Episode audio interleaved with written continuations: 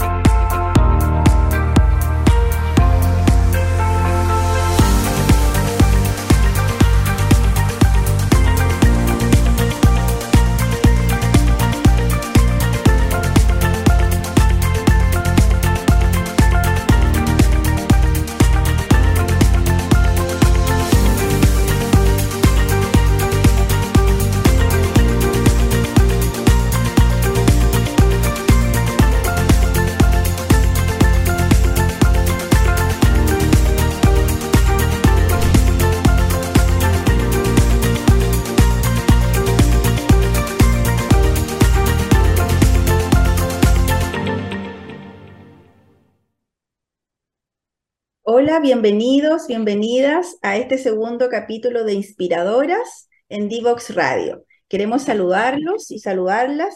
Me quiero presentar. Mi nombre es Paulina Gutiérrez Cepeda. Soy académica de la Escuela de Ciencias Empresariales de la Universidad Católica del Norte y Coquimbo y también soy fundadora de un proyecto llamado Inspiradoras. Y en el marco de este proyecto es que estamos haciendo este programa de radio. En este segundo capítulo tenemos como eh, invitada especial a Jocelyn Lizana Muñoz. ¿ya? Pueden seguir a Divox Radio en distintas plataformas. Estamos en Facebook, en Instagram, en LinkedIn y también quedan los programas grabados en YouTube y en diferentes podcasts. Bueno, Inspiradoras son programas de conversación que invitamos a mujeres de la región de Coquimbo que están innovando, que están generando cambios y están impactando su entorno, tanto en sus empresas como en sus emprendimientos.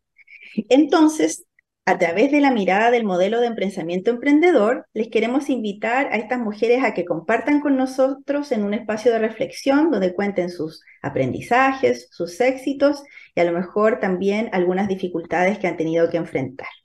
En el capítulo de hoy estamos súper contentos porque estamos con Jocelyn Lizana. Ya, Jocelyn es eh, una mujer empresaria, emprendedora y mentora. Hola Jocelyn, ¿cómo estás? Hola Paulina, qué placer estar acá con ustedes. Eh, siempre ha sido por redes sociales inspiradoras un gran proyecto, Paulina, la verdad que me, entusiasma mucho y fue un honor recibir la invitación, así que eh, estoy muy feliz, muy contenta y muy agradecida. Bueno, Jocelyn, gracias por aceptar la invitación eh, de este segundo capítulo de Inspiradoras, Mujeres que Impulsan los Cambios. Me encanta el nombre porque tú eres una mujer que está impulsando muchos cambios. Eh, me gustaría primero que todo presentar a Jocelyn. Yo sé que ella nos va a ir contando sus experiencias a través del programa, pero Jocelyn es fundadora de varias empresas, entre ellas el Hotel Fantasía ubicado en La Serena. También la plataforma para emprendedoras llamada Loca Travesía. Ahí después ya nos va a contar sus eh, redes de contacto, sus Instagram. Y ahora último también tiene un proyecto de emprendimiento llamado Método Sana. Entre otros proyectos más que yo le he ido mirando acá en sus redes sociales. Este programa eh, nace con el objetivo de dejar un espacio de reflexión para mujeres y que puedan aprender de, todos tus, eh, de todas tus experiencias. Entonces, me gustaría primero que tú te presentaras, Jocelyn, nos digas qué, qué, estás haciendo hoy día y, cómo eh, has ido innovando en estos últimos proyectos. Bueno, Paulina, muchas gracias. Como dije, eh, quiero contarles que yo de profesión soy, soy ingeniero civil de mina. No sé para dónde mirar acá, pero voy a tratar de mirar al centro. A ver si mis ojos ahí se ven bien. Soy ingeniero civil de mina de la Universidad de Chile de profesión. Eh, trabajé bastantes años en, las quintas faenas del, país, del norte principalmente, y eh, lo hice con, dos fines. Uno, ser una mujer vanguardista en un mundo de hombres para impregnarme de toda esa impronta que me iba a dar estar inmersa en un mundo donde cuesta ser mujer y eh, también decidí una carrera que fuera de altos ingresos para empezar a generar algún tipo de ahorro fondo inicial con el cual yo pudiera partir. Fue una decisión súper estratégica y muy pensada. Adicionalmente, eh, lo hice porque yo quería eh, aprender a tener una empresa con dinero de otros. Y eso creo que es, un, es una lección que desde ya le quiero dejar a todas las personas que quieren emprender, que si alguna vez lo quieren hacer, si son pequeños, por ejemplo, mis hijas que tienen 13 años ya me están preguntando, mamá, ¿yo puedo trabajar a los 14 años? Yo quisiera que emprendieran, y hay niños que lo hacen, pero no todos tienen el chip emprendedor, aun cuando sean hijos de emprendedores. Eh, entonces, mis hijas yo creo que lo tienen, pero aún no lo entienden para qué lo necesitan ven a la mamá que tiene tiempo libre, pero también ven que a lo mejor es más fácil trabajar. Entonces, la decisión cuando son jóvenes es que los niños ojalá vivan las dos experiencias, si tienen el chip emprendedor, que emprendan todo, si quieren trabajar, que trabajen, y que desde muy joven se den cuenta que un trabajo no es suficiente para solventar la vida, porque un trabajo es un monoproveedor de dinero. Eh, es, como que tuvieras un puro cliente, tú das tus servicios y un cliente te paga tu sueldo al mes y estás atrapado con ese cliente.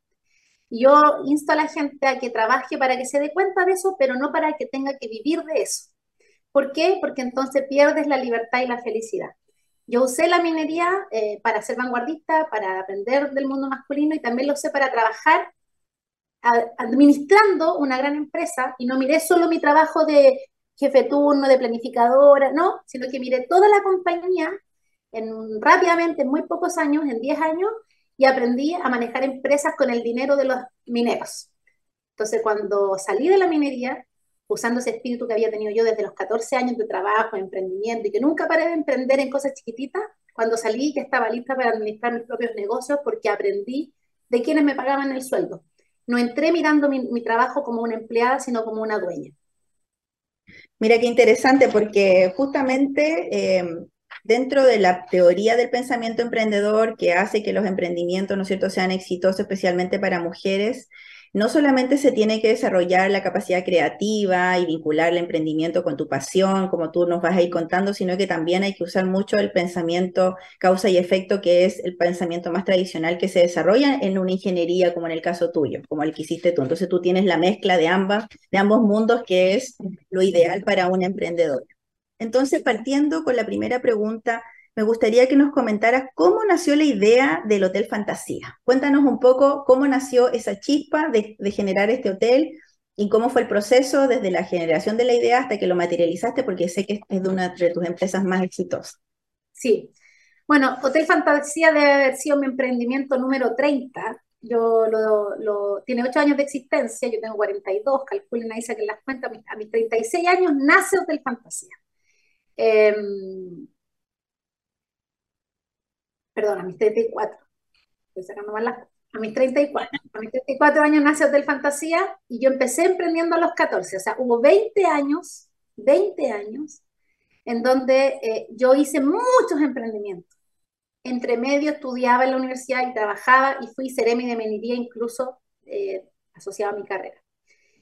Pasé entonces por el mundo público también. Y cuando me encontré en el mundo público dije, bueno, ¿cómo salgo del mundo público sin depender de un empleador, más entendiendo que vengo de un sector político? Porque cuando uno está en el, mundo público, o es de derecha, o es de izquierda, o es de centro, pero al final igual te asocian a un sector. ¿Cómo hago para no depender de ningún gobierno de turno y seguir siendo independiente?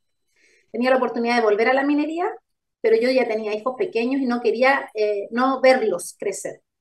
Entonces dije, bueno, me senté un 5 de septiembre del año 2013 en mi cama, me desvelé esa noche y dije, quiero postular a licitaciones, no porque ya he hecho negocios de licitaciones y no pagan nunca los clientes.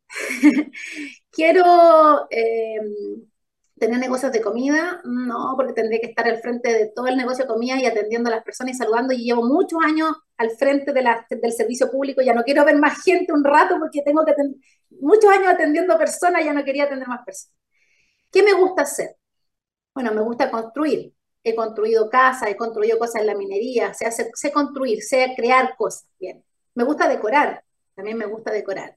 Quiero tener plata todos los días. ¿Qué más? Ya, tengo que tener plata todos los días. Ya, ¿qué quiero hacer? Y plum, se me empecé a juntar y de ahí nace el método Sana, que lo que hace el método Sana, la primera pregunta que te hago en el método Sana, que es el método que yo inventé para que la gente aprenda a ser libre financieramente pagando su vida soñada, es nómbrame las 10 cosas que te hacen feliz. Esa es la primera pregunta que yo le hago a alguien que entra a mi metodología. Y metemos todo eso en una juguera como yo lo hice en ese año y, y, construimos un activo millonario. Y lo que me pasó fue que cuando metí todo en una juguera se prendieron varias ampolletas en mi cerebro de cuando yo estudiaba en el Liceo Carmela Carvajal de Plata y, pasaba todos los días por Marín 014, que, o sea, que es un motel muy famoso en Santiago, una calle de moteles, y decía, siendo virgen, porque yo no había tenido relaciones sexuales cuando era Lola, o sea, me encantaría tener uno de estos negocios cuando fuera grande. Me encantaría tener uno de estos negocios cuando fuera grande. Y poco entendía realmente, porque además era testigo de Jehová, así que poco entendía lo que era un motel. eh, y Saliendo de la zona de confort, entonces, ¿no? Saliendo de tu zona de confort. Totalmente. Y lo otro que me pasó es que em, yo cuando iba a entrar en la universidad no tenía plata para, para estudiar porque era una, familia de, modesta, de un taxista, dueña de casa, no, no, no sobraba el dinero, era un dinero, vivíamos cómodamente, pero apretado. Entonces, eh, yo me acuerdo que tenía grandes peleas con mi papá, con mi mamá sobre todo, porque me decía, Jocelyn, yo sé que eres inteligente, estudias secretaria y te va a ir bien igual, no, no te podemos pagar la universidad. Yo le dije, no, mamá, no te preocupes, yo me voy a conseguir las becas y si tengo que ir a pedirle a eh, Margas, el dueño de los moteles en sueño, que me financie la carrera, lo voy a hacer. No me preguntes por qué yo dije eso, no tengo idea. Em, pero yo decía, siempre como que hablé de los moteles en mi vida inconscientemente. Entonces, cuando me hice estas preguntas el 5 de septiembre de ese año, del 2013, y dije, bueno, ¿qué me gusta? Se me vinieron estos flashes y dije, voy a hacer un motel. Iba a ser temático, iba a ser de calidad. Ardió La Serena porque como la Seremi de Minería, ingeniera, prestigiosa, llena de premios, mujer, que venía saliendo de un gobierno, que se le había súper bien, que estaba súper evaluada, iba a ser un motel, como que él se pegó en la cabeza, como que van a creer que es ninfómana, todo el mundo en contra, ¿cómo lo vas a hacer en la ciudad de las iglesias? Mi marido enojado conmigo, mi mamá vuelta loca, eh, todo el mundo diciéndome que era una ridiculez, que a mí no me iba a ir bien en una ciudad tan chica, que todo, no, no, no, no, no. Eh, mucho bullying. y yo dije, ¿y por qué yo, que he hecho toda la vida cosas de calidad, ahora va a ser diferente? ustedes no entienden mi concepto, voy para adelante. Y dije, voy a hacer un hotel de fantasías sexuales, que en esa, época yo ya había recorrido moteles, encontraba que no eran elegantes, que no eran finos, que no me eh, erotizaban. Dije, voy a hacer algo que a mí me erotice, pero que sea del gusto de toda la gente y creé una encuesta online. Em, apenas se me ocurrió la idea, con 30 fantasías que dije, ya, el cementerio, el vampiro, la, la clínica del deseo y la mandé cuando nadie usaba WhatsApp por mail y por WhatsApp por todas partes, respóndeme esta encuesta y las siete más votadas fueron las que yo construí. Podríamos, podríamos decir que esa encuesta eh, fue un incipiente pilotaje, un prototipo de lo que tú después implementaste, ¿no es cierto? Pero fue muy rápido, porque a mí se me ocurrió la idea el 5 de septiembre, la idea, sin tener terreno, sin tener plata para construirlo, sin tener un diseño, sin tener ingeniería, sin tener nada, y yo lo inauguré el 8 de mayo del año siguiente. O sea, en 8 o 9 meses yo lo tenía construido con todos los permisos y listo, abierto con personal. Porque cuando uno se enfoca, y eso es el otro siguiente consejo que le dejo a los emprendedores, es que enfóquense, foco, foco, foco, foco, foco y foco. Cuando a uno le gusta un proyecto, y especialmente cuando tiene que sobrevivir, porque terminaba el gobierno de la época donde yo era Ceremi y me quedaba sin trabajo.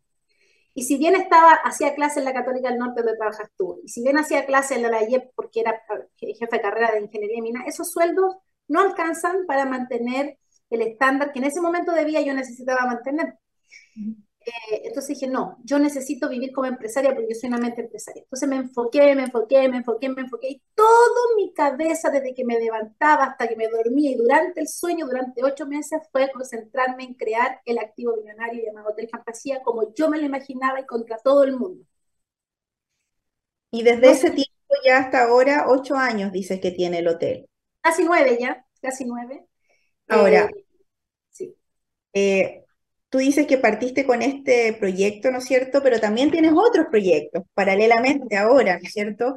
Cuéntanos cómo eh, se creó eh, Loca Travesía y si has tenido dificultades en ambos proyectos y cómo las has ido subsanando. Porque yo creo que es súper valioso que tú hayas dicho que este hotel es tu emprendimiento número 30, o sea, hay harta experiencia detrás y a veces la emprendedora que está partiendo cree que porque no le resulta la primera no le va a resultar, ¿no es cierto? Y tenemos que aprender del fracaso y aprender de sus errores o de lo que no se ha hecho tan bien. Cuéntanos un poquito con el caso de éxito de Loca Travesía, qué es Loca Travesía, cómo se te ocurrió y qué eh, em, desafíos has tenido que sortear.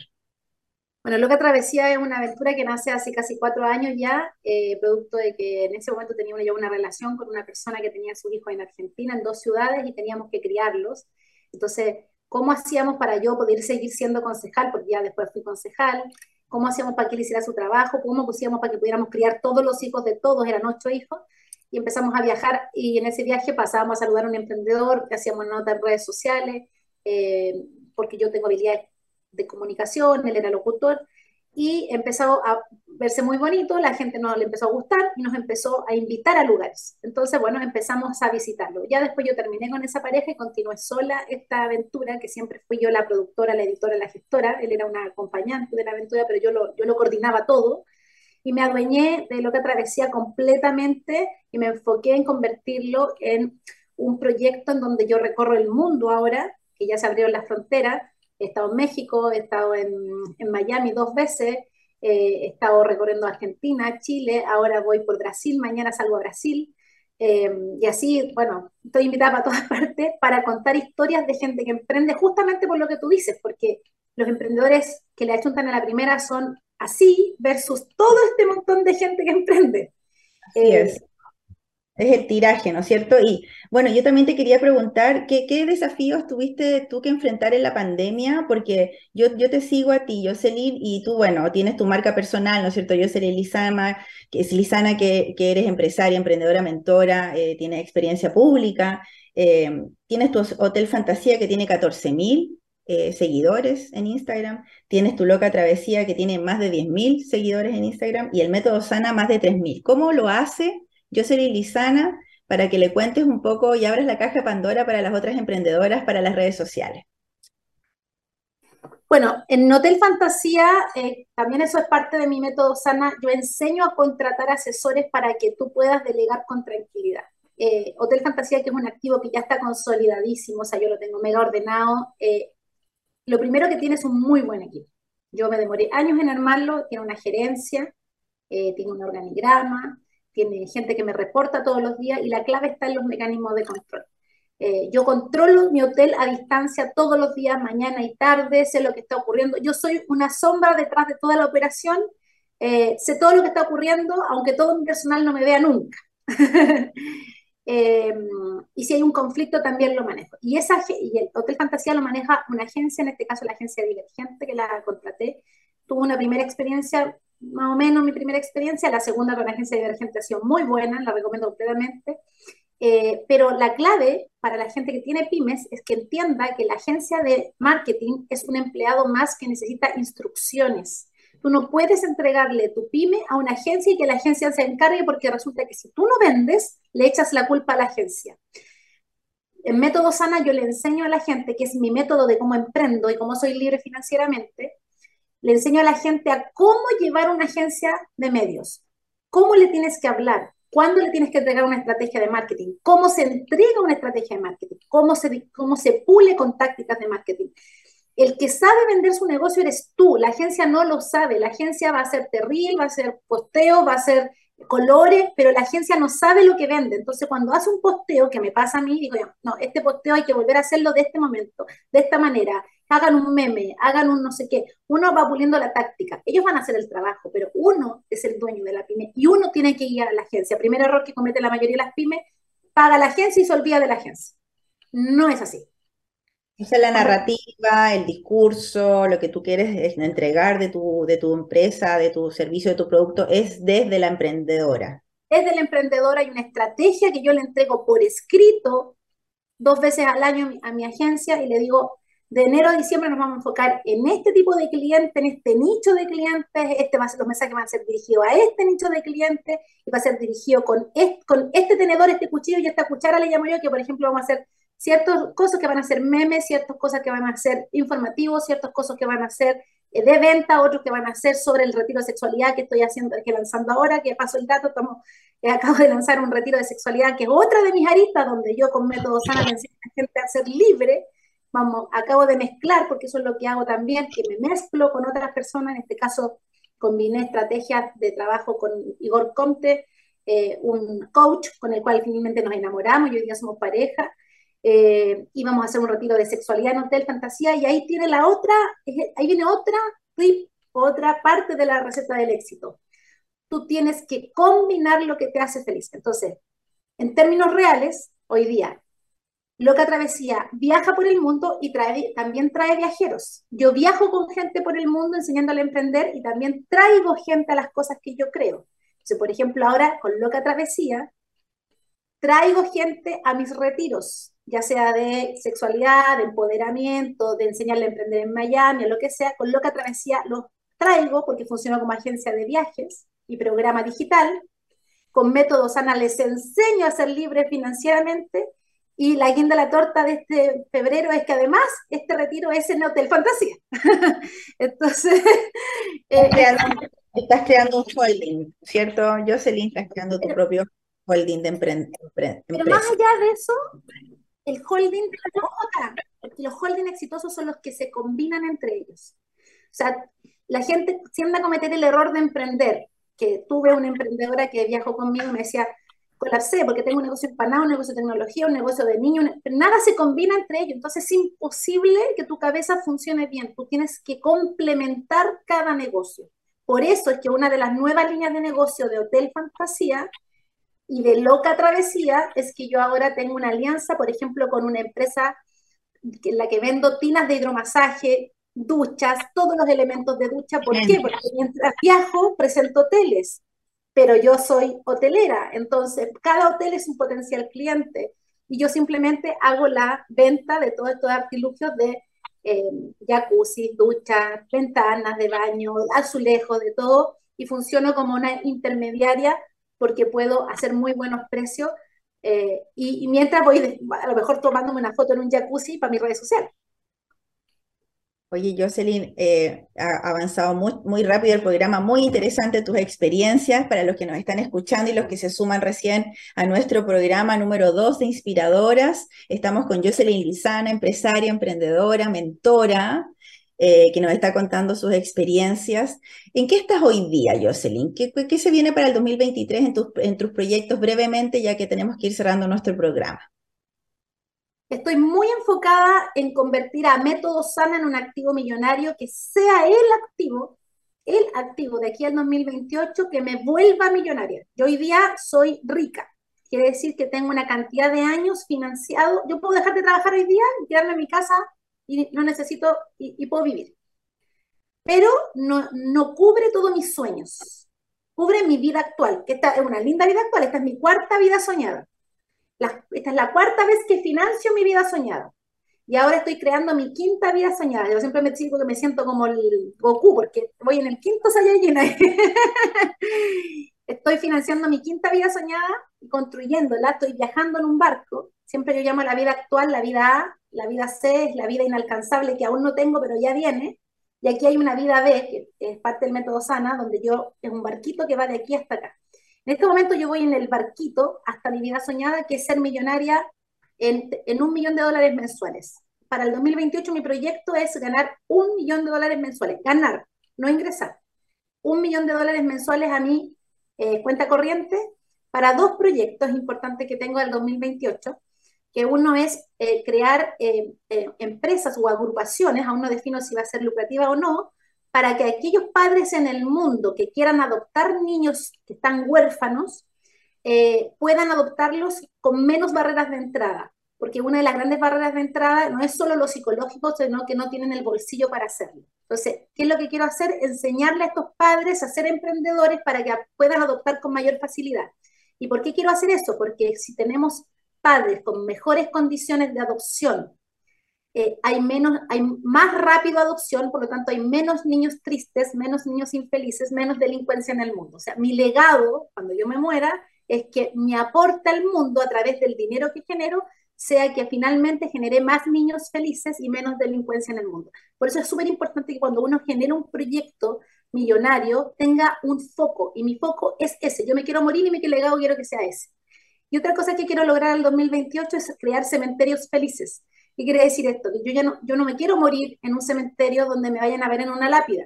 Yo me quiero morir enterrada frente al mar, eh, en alguna parte del mundo, eh, donde mis hijos vayan a jugar como que si fueran a un parque, o mis nietos, mi bisnietos, y yo sea una planta.